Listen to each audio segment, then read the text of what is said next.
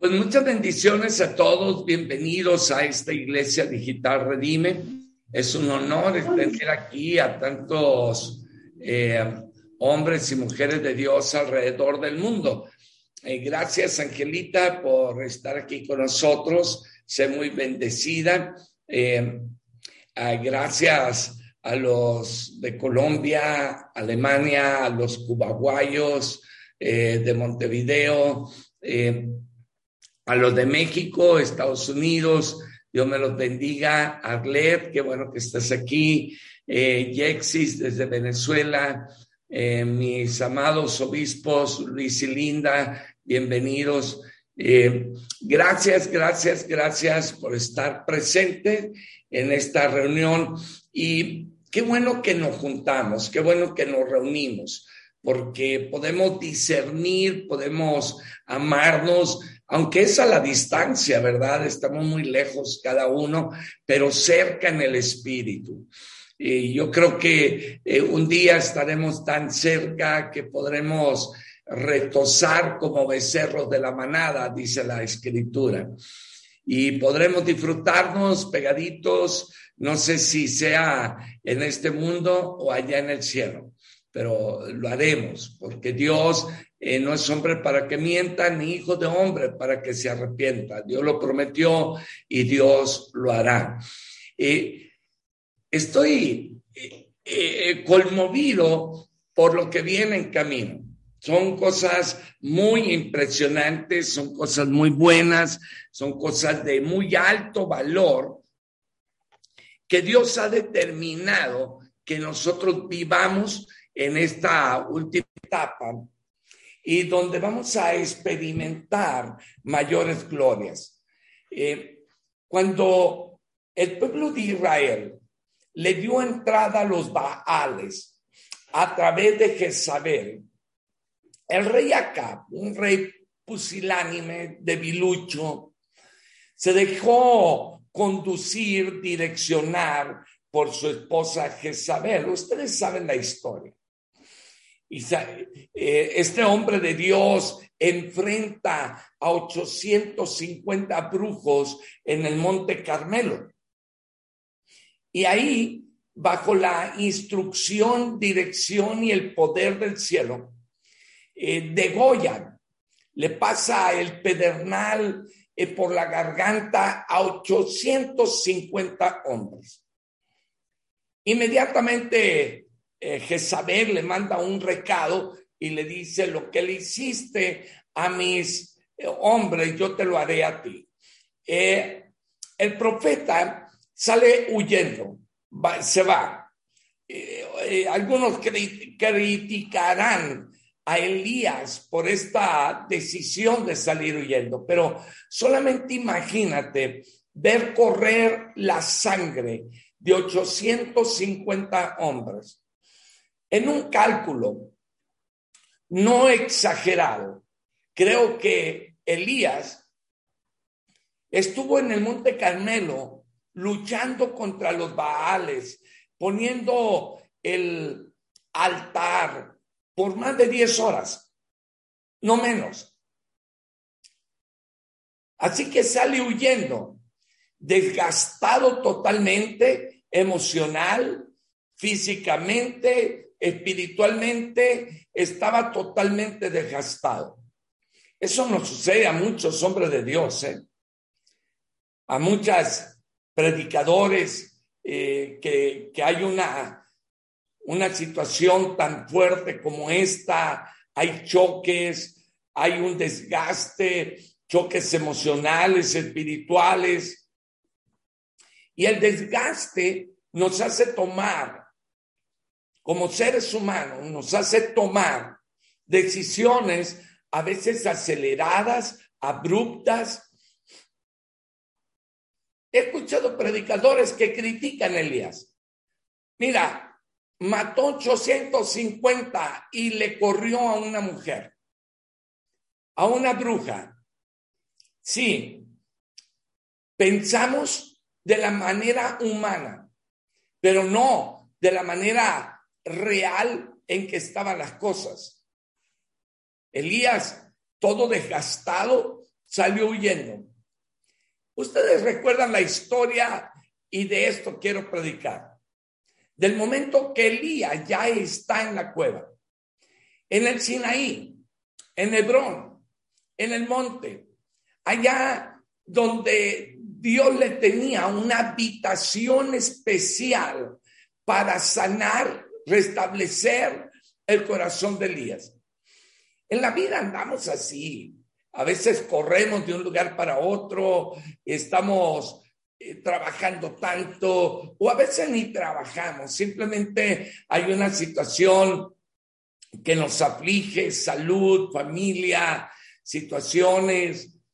Y lo que hacemos frecuentemente es meternos a una cueva. O Dios nos mete en una cueva. Me gustaría pensar que Dios nos mete en una cueva. Es el hospital de Dios. Dios nos lleva a tratarnos, a abrazarnos, a cubrirnos. Y en ese momento nos pone un manto de gloria encima de nosotros. Nos abriga, no nos expulsa, no nos empuja fuera de su presencia. No, Él nos lleva a un, a un lugar donde pueda tratar con nosotros para que soltemos la adrenalina, para que soltemos toda esa eh, emociones, esa saturación emocional. Yo me he sentido así, no una vez, varias veces, en donde el cansancio, eh, la frustración o a veces hasta las emociones dañadas por lo que la gente dice de uno, lo que la gente eh, comentó, lo que la gente nos dijo, eh, los golpes, el, el deterioro de la salud. Así que Elías va a parar a la cueva. Y fíjate que Elías dice Primero de Reyes 19:9 y allí se metió en una cueva. Vamos un poquito antes, un poquito antes. Vamos a, a estar viendo un poquito antes. Y se fue al desierto, un día de camino. Versículo 4 y se sentó debajo del enebro. Se quería morir. Ve la condición de Elías. Observan, disciernen. Se quería morir, desgastado. Basta ya, oh Jehová, quítame la vida, pues no soy yo mejor que mis padres. Y echándose debajo del enebro, se quedó dormido. Un ángel llegó, le ministró, le ordenó, le direccionó, levántate, come, le dio una torta. ¿Qué torta sería? Que dice la escritura que se levantó y empezó, eh, empezó a caminar. Dos veces lo levantó el ángel. Se levantó, comió, bebió, se fortaleció y caminó 40 días y 40 noches hasta Oreb, hasta el monte de Dios hasta Oreb, el monte de Dios. Un día tenemos que ir a Oreb, ¿eh? Tenemos que ir a Oreb, a ese monte. ¿Cuántas cosas han sucedido en Oreb? En Oreb fue donde Caleb subió a, conquistarlo para que David reinara en Oreb. En ese Oreb han pasado cosas impresionantes. Yo creo que debemos de ir todos juntos, dice Arlet. Vamos, preparémonos para estar en Israel y disfrutar un tiempo glorioso ahí. Y dice que se metió a la cueva. Ahí pasó la noche. Y Dios le habló. ¿Qué haces aquí, Elías? Él respondió, he sido, he sentido un vivo celo por Jehová, Dios de los ejércitos, porque los hijos de Israel han dejado tu pacto, han derribado tus altares y han matado espada a tus profetas, y solo yo he quedado y me buscan para quitarme la vida. La misma pregunta que Dios le hizo a Adán. Adán, ¿dónde andas? ¿Dónde estás? Y la misma pregunta que nos hace a nosotros en los momentos en que Dios quiere tener una conversación con nosotros. Dios no quiere tener con nosotros diálogos. Hola, ¿cómo estás? Buenos días. Sí, buenos días. Ah, ¿Cómo te ha ido? Muy bien. ¿Y tú? Ah, aquí ando. Ah, ok, que te vaya bien. Sí, tú también. Bye. Nah, un diálogo. No, Dios quiere una conversación. Dios quiere que nosotros intercambiemos comunicación con Él. Parece que Elías entiende el lenguaje de Dios porque inmediatamente le dice, ¿no? Mira, le hace una lista. Mira, tengo un vivo celo. Ve lo que está pasando. Tus hijos han dejado tu pacto, derribaron tus altares, mataron la espada. Me buscan para quitarme la vida. Es una conversación. Cuando tú vas delante del trono de Dios, Él no quiere un diálogo. Sí, Señor, aquí estoy, sí, eh, por aquí me siento. No, Él quiere profundidad. Él quiere profundidad, que puedas analizarte a ti mismo, que puedas ser frágil y que puedas quebrarte delante de Él que en esa conversación seas vulnerable y te abras completamente a Él. ¿Qué está pasando contigo? ¿Qué está pasando con, con el asunto? Y Dios le da instrucciones. Aquí empieza todo el drama. En el momento que se quebra, en el momento que Elías es vulnerable, empieza una restauración, empieza un ánimo nuevo. No hay restauración si no hay un, un quiebre. Si en ese momento tú no tomas tu servicio y lo quebras, no hay. Créeme que no hay. Hay un momento donde tú puedes eh, extender eh, mucho tiempo tu llanto, tu gemido, tu tristeza, pero Dios no puede obrar en tu tristeza si no te quebras. El punto de quiebre es cuando tú le puedes decir, mira Dios, esta es mi condición, me siento de esta manera, estoy así, trátame, soy vulnerable, me siento mal. Mira, ayer me pegué una de esas borracheras que, que, me pegaban cuando era mundano, ni me las pegaba como me la pegué, la, regué, Señor. ¿Qué pasó con, con Adán? Adán no fue tan vulnerable, no se quebró. La mujer que tú me diste escondió su mano, como los niños que tiran el golpe y esconden la mano. ¿Y quién le pegó? No, yo no, yo no, yo no la vulnerabilidad. Mira, Dios conoce el mensajito que mandaste a la persona incorrecta. Dios conoce la ira con que respondiste. Y Dios anhela, desea que tú seas tan vulnerable como para quebrarte, partirte, romperte y decir, sí Señor, así me siento, vengo derrotado, me quiero morir.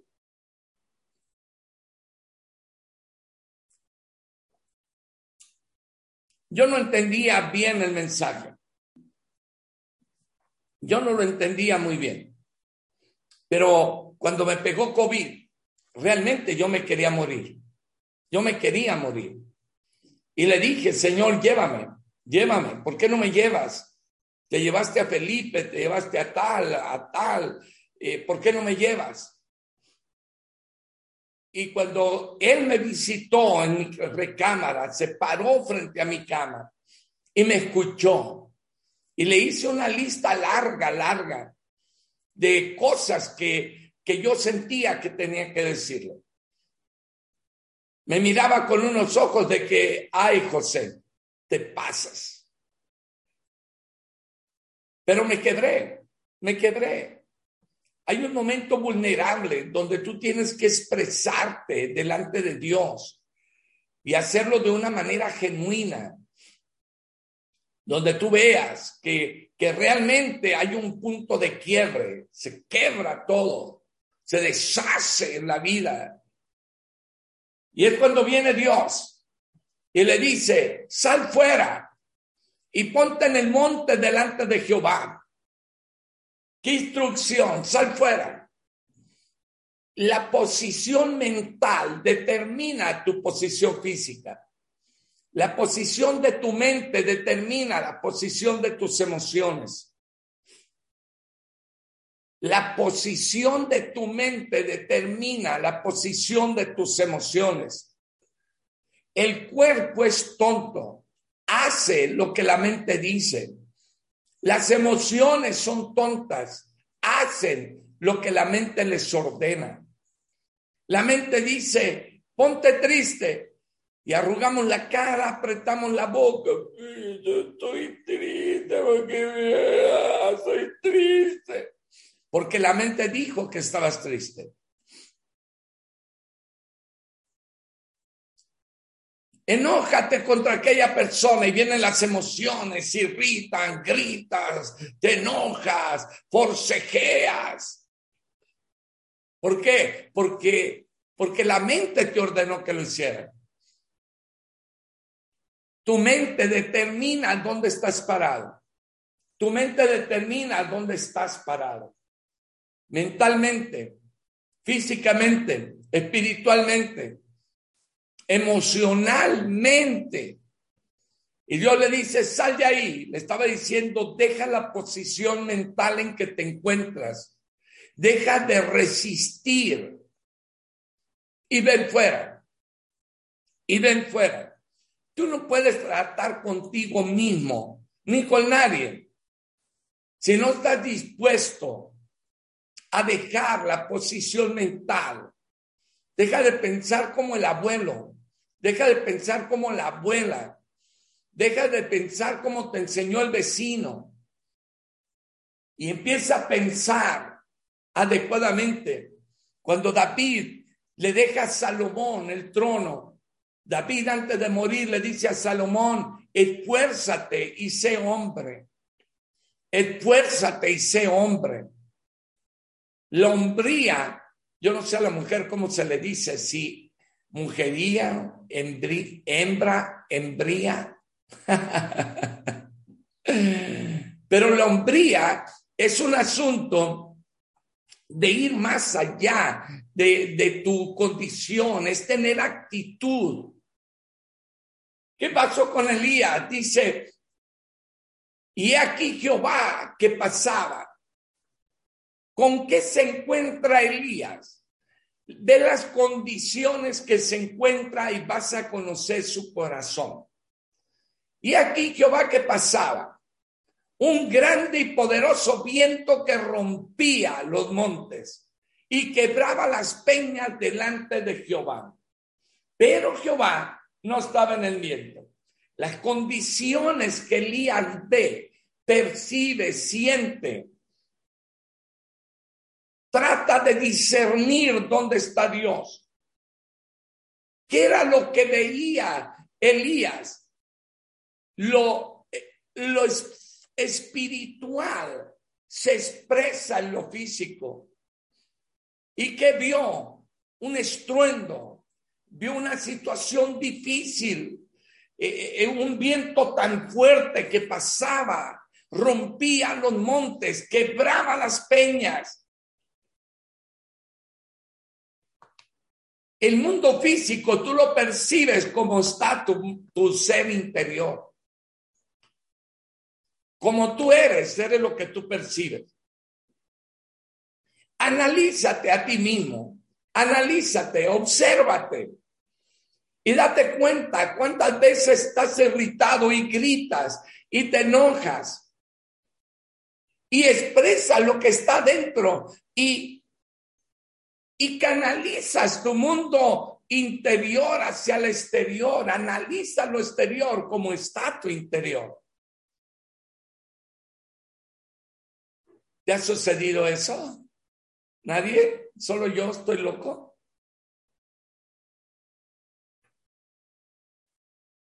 ¿Dónde está Dios? ¿Dónde está Dios? No, no está ahí. Dios no está en esa agitación de tu espíritu. Dios no está en la agitación de tu alma.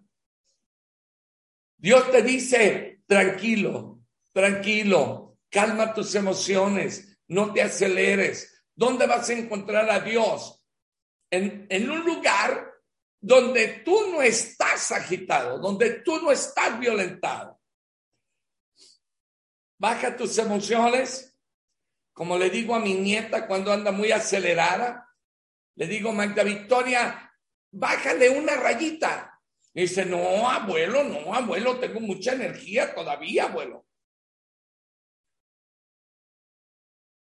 Nosotros estamos igual.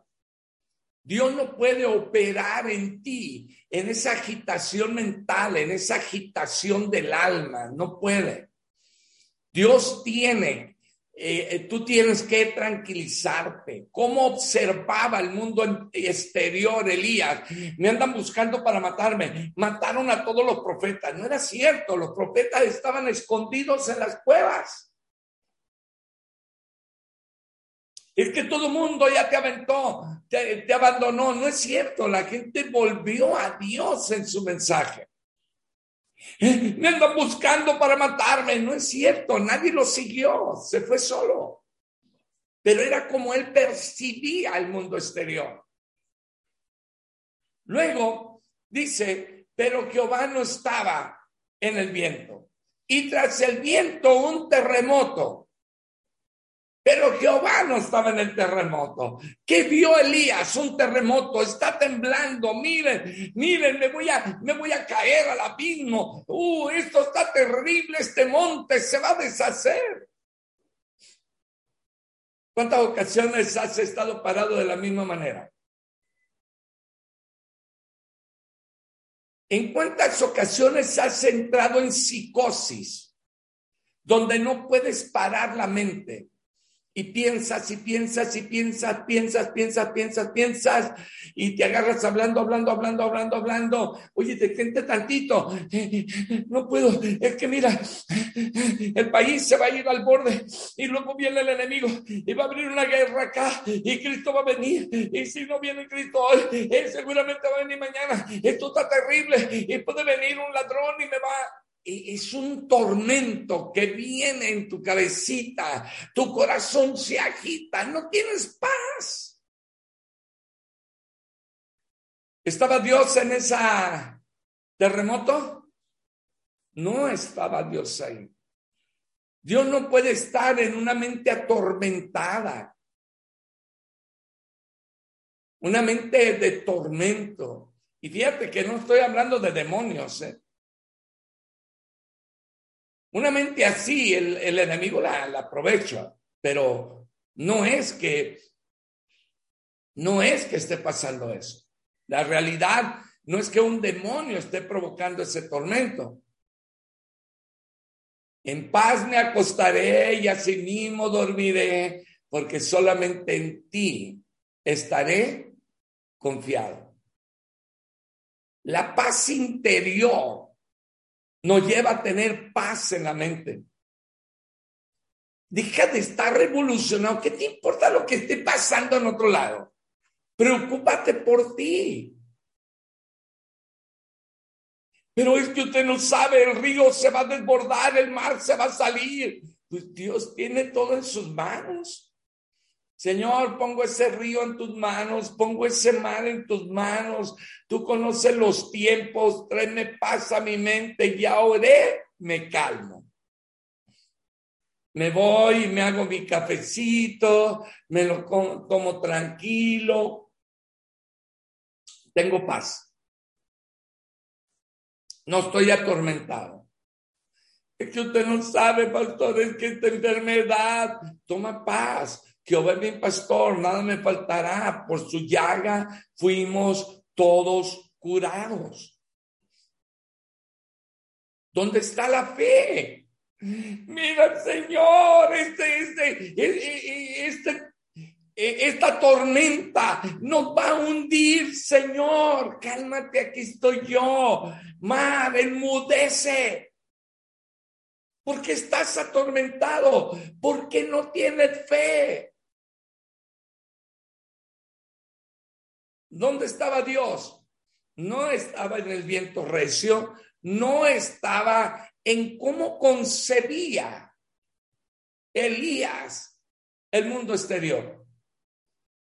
Nosotros tenemos una realidad de lo que vemos con la realidad interior. Como es mi realidad interior, es mi realidad exterior. Como yo percibo mi interior, es como estoy percibiendo mi exterior. O me detengo o las circunstancias van a, a detenerme. En una ocasión había tenido tanta actividad, corría de un lado para otro, iba, venía, hacía, dejaba de hacer. Y, y el Señor me dijo, vete a la cama, descansa, quédate en tu cuarto, dos días. Fíjate, me dijo dos días. Y no, no, la oficina y tengo que ir acá y, luego allá. Eh, no, no, puedo cancelar estas juntas. Eh, es un programa que traigo en mi agenda. Al día siguiente empiezo a sudar mucho, me duele la cabeza, me duele la garganta, me duele el cuerpo. ¡Pon! A la cama. Ay, Señor, mira cómo me encuentro, estoy, me siento mal, tengo muchas cosas que hacer, estoy enfermo. Viene mi esposa, amor, tienes fiebre, tienes calentura, me duele todo el cuerpo. Pasé cuatro o cinco días en la cama. Señor, tírale, estoy en la cama, pero te dije que descansaras. No quisiste descansar. Y frecuentemente nos sucede lo mismo. No queremos parar nuestra loca carrera. Y cuando no queremos parar nuestra loca carrera, situaciones vienen y nos desestabilizan queriendo buscar a Dios. ¿Dónde está Dios? ¿Dónde está Dios? No, no estoy en esa tormenta.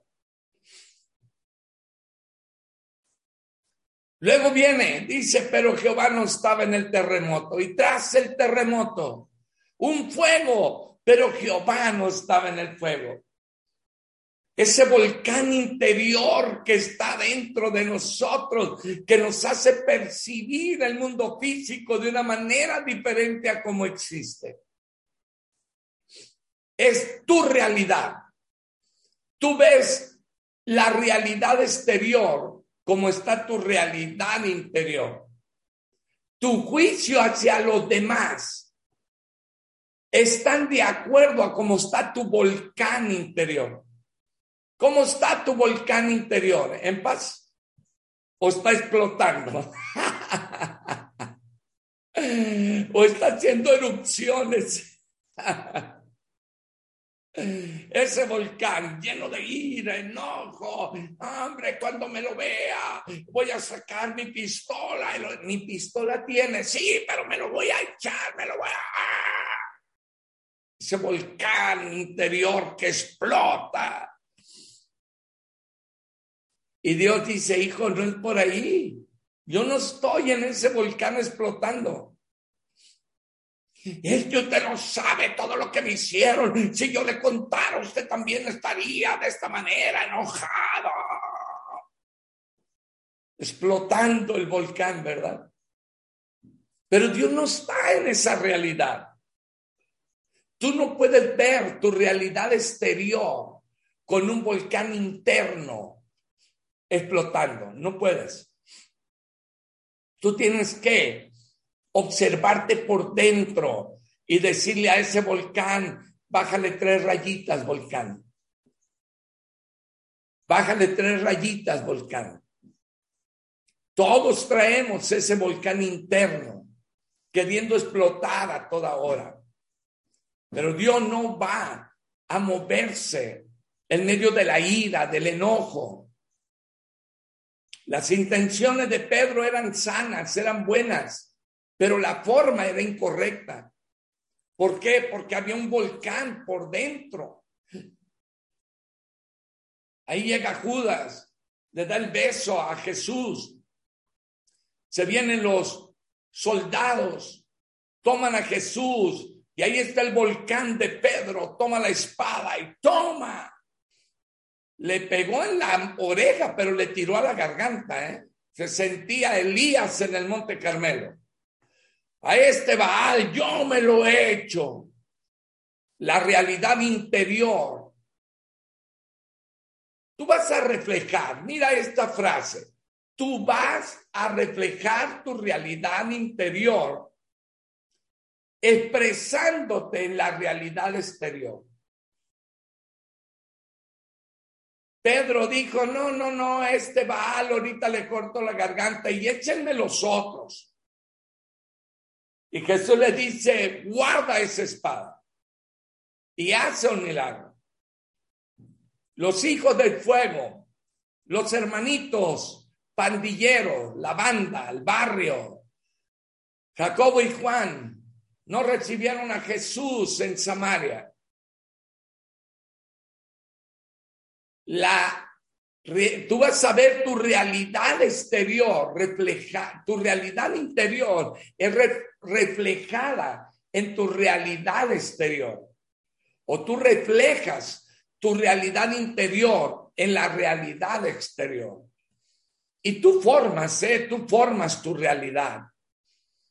Y la mayoría de las veces cuando el volcán está bien encendido, tú no vas a ver la realidad real.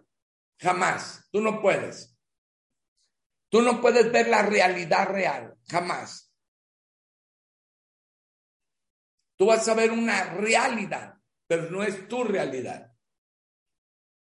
Jacobo y Juan dijeron, no te quieren recibir, vamos a orar para que baje fuego del cielo y queme toda esta ciudad. Mira lo que querían hacer los tremendos. Y Jesús les dice, ustedes no saben de qué espíritu son. Ustedes no saben de qué espíritu son. No saben cómo está su volcán. Apaga ese volcán, Jacob, Jacobo. Juan, apaga ese volcán. Nuestra realidad con nuestros hijos, esposos.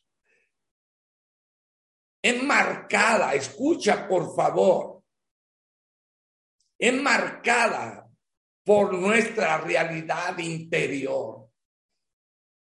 Para nosotros quisiéramos resolver todo en un minuto. Llame, llame a todos, a todos sus intercesores, póngalo a orar, porque en este momento el, arrebatamiento de la iglesia viene. Mire, yo lo vi, tuve un sueño.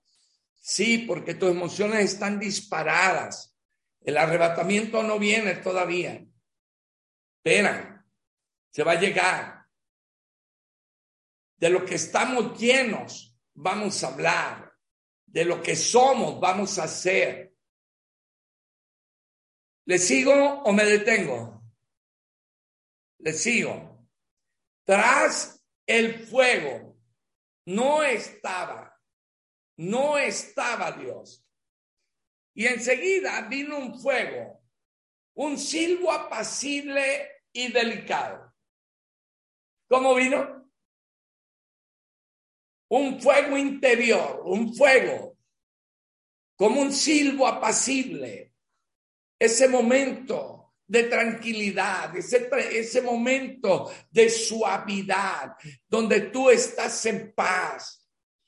Entonces ahí se hizo presente Dios. Y cuando lo oyó Elías, cubrió su rostro con su manto y salió y se puso a la puerta de la cueva. Ahí estaba Dios. Y empezó la conversación. A ver, dime todo lo que traes, Elías. Dime todo lo que traes.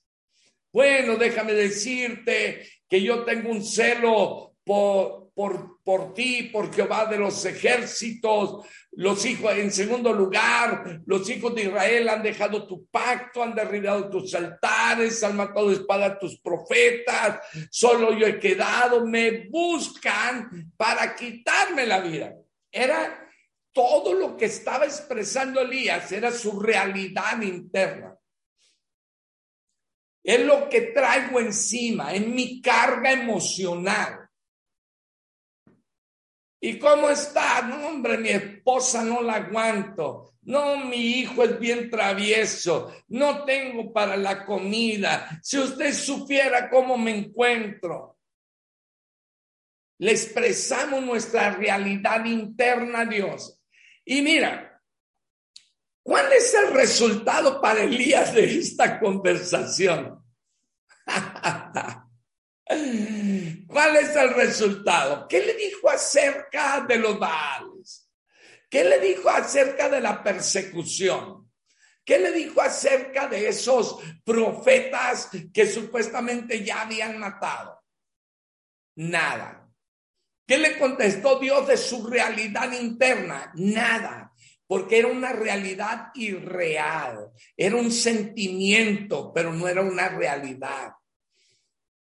Escucha con atención, abre tus oídos eh, físicos y tus oídos espirituales. Gran parte de lo que tú y yo vivimos día con día internamente no es la realidad real.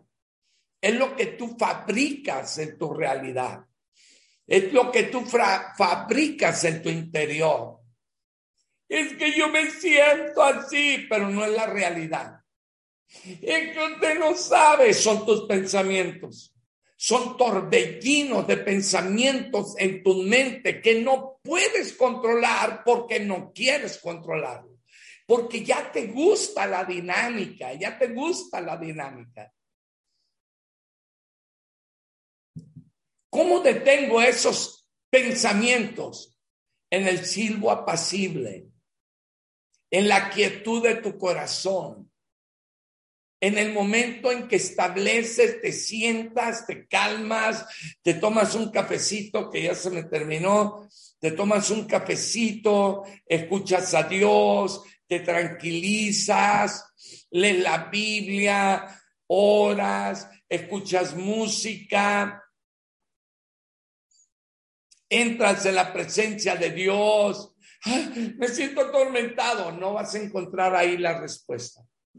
siento que estoy temblando, mire usted mi cabeza, me, tengo No, no está ahí Dios. ¿Dónde va a estar Dios? En el silbo apacible. En el momento que tú tienes control de tu mente. Tus pensamientos agitan tus emociones. Es que mi hijo, es que mi esposo, es que mi economía, no tengo para pagar la renta.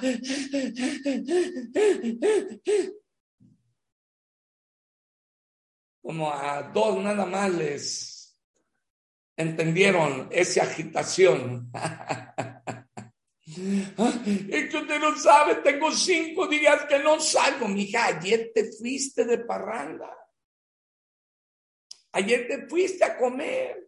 Sí, pero yo quiero salir una vez más. Entonces hay un problema interior que te está empujando a hacer cosas para apaciguar tu mente. No está ahí la respuesta. La respuesta está en la paz interior que Dios te trae. Y esa paz interior es cuando tú permites que Jesús venga ¿Qué le contesta Dios? Ve, vuélvete por tu camino. O sea, le dice, sal de tu estado emocional. Saca de tu mente todas esas tonterías, Elías. Nadie te busca. Yo estoy contigo. Sí, pero todos los profetas fueron muertos. No, Elías, están escondidos en cuevas. No es la realidad real, es tu realidad, es tu pensamiento, pero no es la realidad real.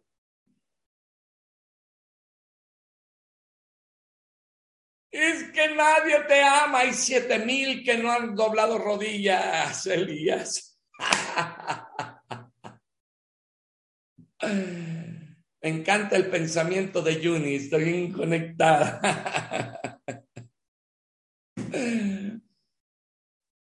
Siete mil no han doblado rodillas, Elías. Ay, es que nadie te busca, nadie te ama. Yo nada más te amo. Es tu realidad, es tu pensamiento, no es así. Es que mi marido ya no me ama. Es tu realidad. Algo hiciste que tú percibes esa parte, no es así. Cambia. Modela, busca otro modelo mental. Pero el que tienes no te ayuda.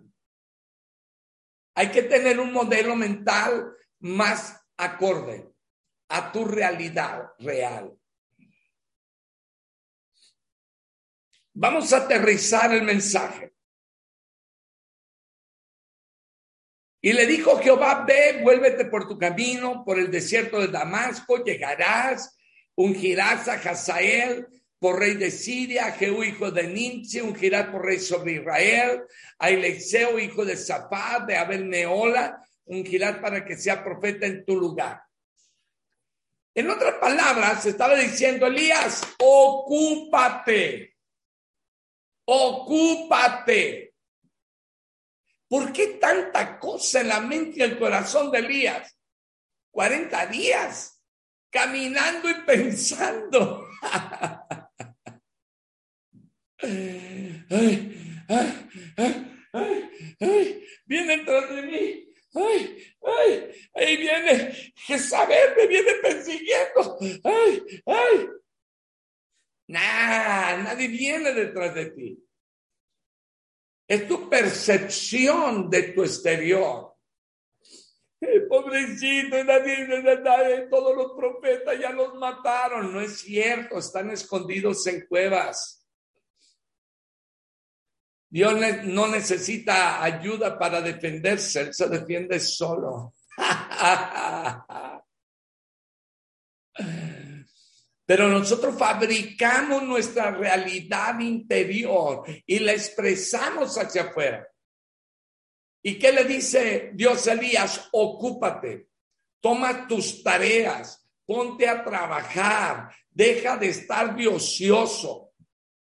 Ahí anda, camine, camine, camine. 40, imagínate, 40 días, 40 noches.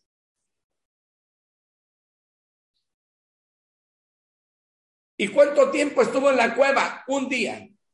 Un día, un solo día. Fue suficiente. Agotado, cansado, herido en sus emociones, forcejeado en sus sentimientos Póngase a trabajar. Y ya no te preocupes tú de la situación. Mira, hay un momento en que Dios te va a mover para que tú descanses.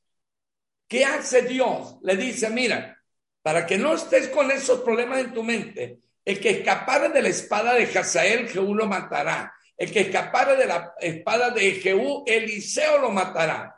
Y yo haré que queden en Israel, en Israel siete mil cuyas rodillas no se doblaron ante Baal y cuyas bocas no lo besaron. O sea, Dios le dice, voy a quitar tu posición mental y deja que otro se encargue de la tarea.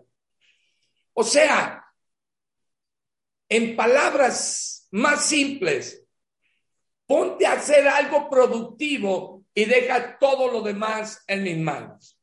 Encárgate de algo sencillo, simple. Y esa realidad exterior que tú ves tormentosa, que tú ves exagerada, yo me encargo de ella. ¿Cuándo es cuando llegamos a esos momentos tan dramáticos? Cuando nos sentimos cansados, agotados, cuando nos sentimos frustrados. Pero Dios tiene para nosotros ese tiempo de quietud. Dios no va a estar en esa agitación de tu alma, en ese tormento mental. Dios va a estar en el silbo apacible, en la tranquilidad. Y ahí Dios hablará. Ahí Dios estará. Padre, en el nombre de Jesús, danos la tranquilidad para poder, Señor, discernir, entender los tiempos que vivimos. Ayúdanos a tener la posición mental que necesitamos. Que no haya agitación. Que nuestra realidad interior sea expresada de la manera correcta, sin temor, sin miedo. Y que cada día, Señor, podamos ver lo que es correcto. Elías nunca vio a esos siete mil que no doblaron rodillas, no discernió que dentro del pueblo había tanta gente que amaba a Dios. Señor, ayúdanos a tener paz interior, a tener buenas relaciones con los que nos rodean, que nada nos robe la paz, que nada nos quite la paz. Y Señor, bendícenos, porque tú eres Dios todopoderoso. En el nombre de Jesús de Nazaret. Y yo reprendo ese espíritu de tormento que ha querido entrar a nuestra mente, a nuestro corazón, por esas rendijas del temor, por esas rendijas del miedo. Y Señor, traigo libertad ahora mismo en el nombre de Jesús de Nazaret. Amén.